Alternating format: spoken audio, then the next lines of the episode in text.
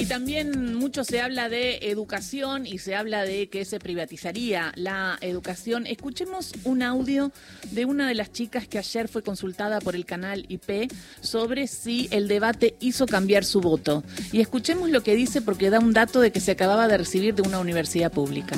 Primero, en verdad, yo iba a votar en blanco porque la verdad que no me identificaba a ninguno de los dos.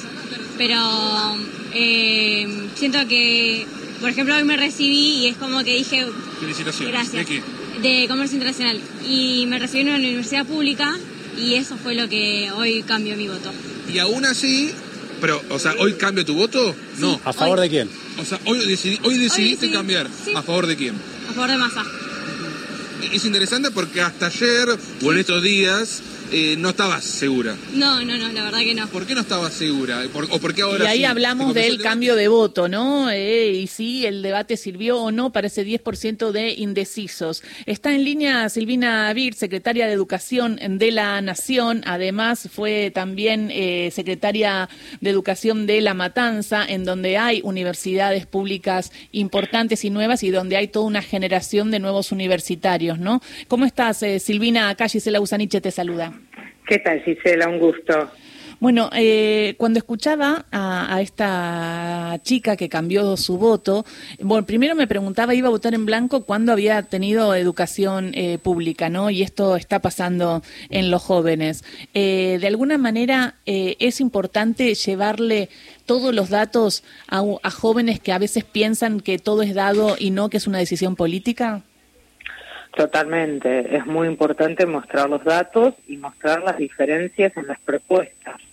O sea, una propuesta, la de Sergio Massa, que habla de, fortalecer la educación. Se presentó un proyecto de ley de financiamiento educativo que sube el presupuesto del 6 al 8% del PBI, propuesto por Jaime Parsic, por el ministro, que obviamente eh, fortalece la educación inicial, eh, propone eh, robótica y programación en los últimos años de secundaria, conectar igualdad para que cada chico de secundaria tenga su computadora, porque es clave el tema de la alfabetización digital.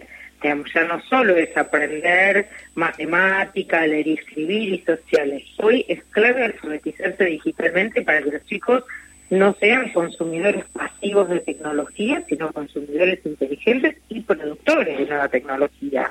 Esto quedó claro en la propuesta y además, digamos, lo que quedó claro en la propuesta de, de Massa es que se trata de una educación gratuita y obligatoria.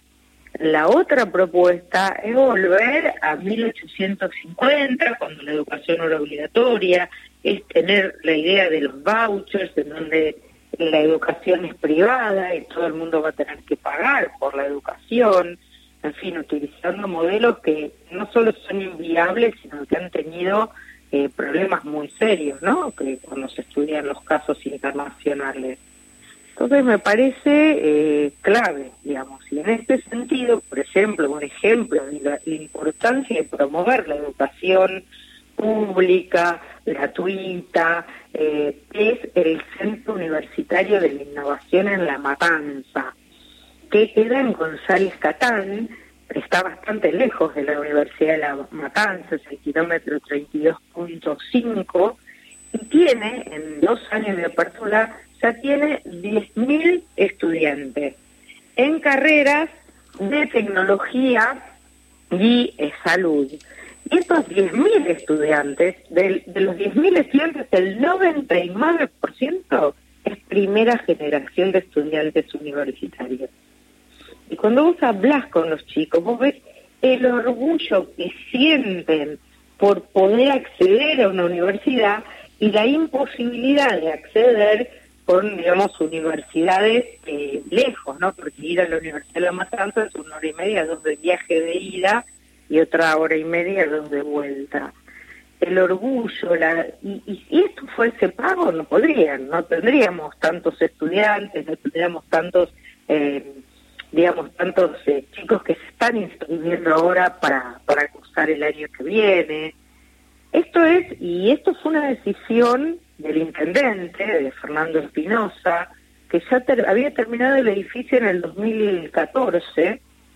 Después, cuando vino el, gobierno de Macri, que dijeron que iban a abrir universidades, eh, bueno, no no se pudo no se pudo abrir y digamos cuando cuando asumió este gobierno post pandemia, el Ministerio Nacional de Educación decidió financiar de la mano de Jaime Parsic eh, la oferta académica que tiene eh, carreras de la UBA, carreras de la UNAUR, carreras de la UNCI, de la UNPAD y de la UTN, todas vinculadas a la tecnología y a la salud.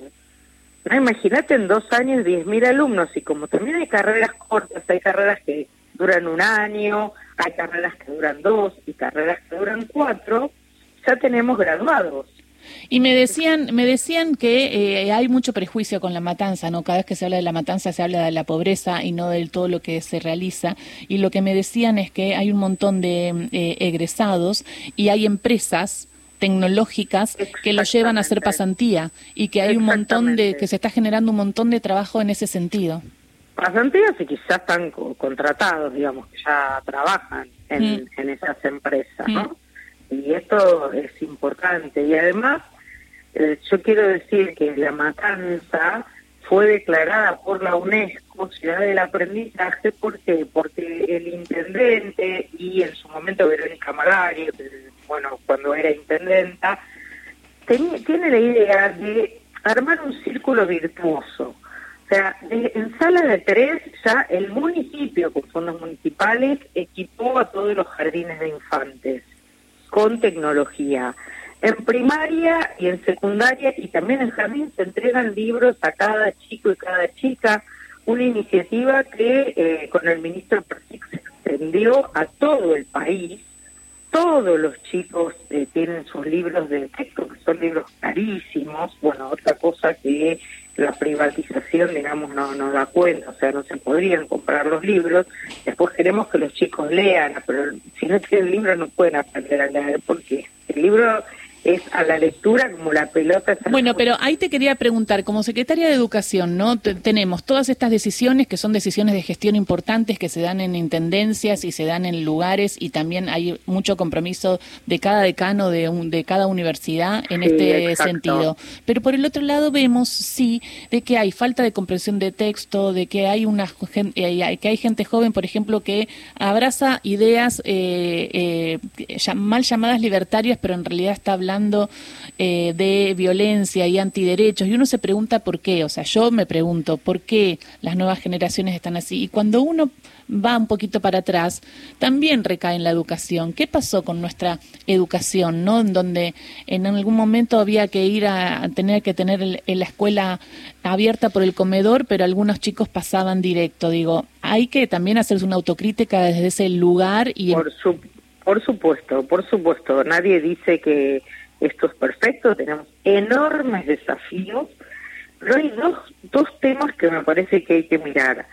Por un lado, Argentina tiene, eh, aumentó, bueno, en primaria tiene toda la población escolarizada, en secundaria tiene el 95% de la población escolarizada y en aumento. Eh, si vos mirabas la década del 70, además vos tenías menos del 50% de la población escolarizada. Entonces, claro, y ahora vos tenés un desafío, ahora tenés todos adentro, todos yendo a la escuela, pero necesitas que esa escuela mejore en los contenidos que enseña, mejore que los chicos aprendan más, más matemática, más lengua, y esto es lo que hay que trabajar, pero una cosa es decir, bueno, miren, tenemos enormes desafíos y esto para mejorar, y otra cosa es empecemos de cero, nada sirve y volvamos a cuando solo los ricos se educaban en la secundaria.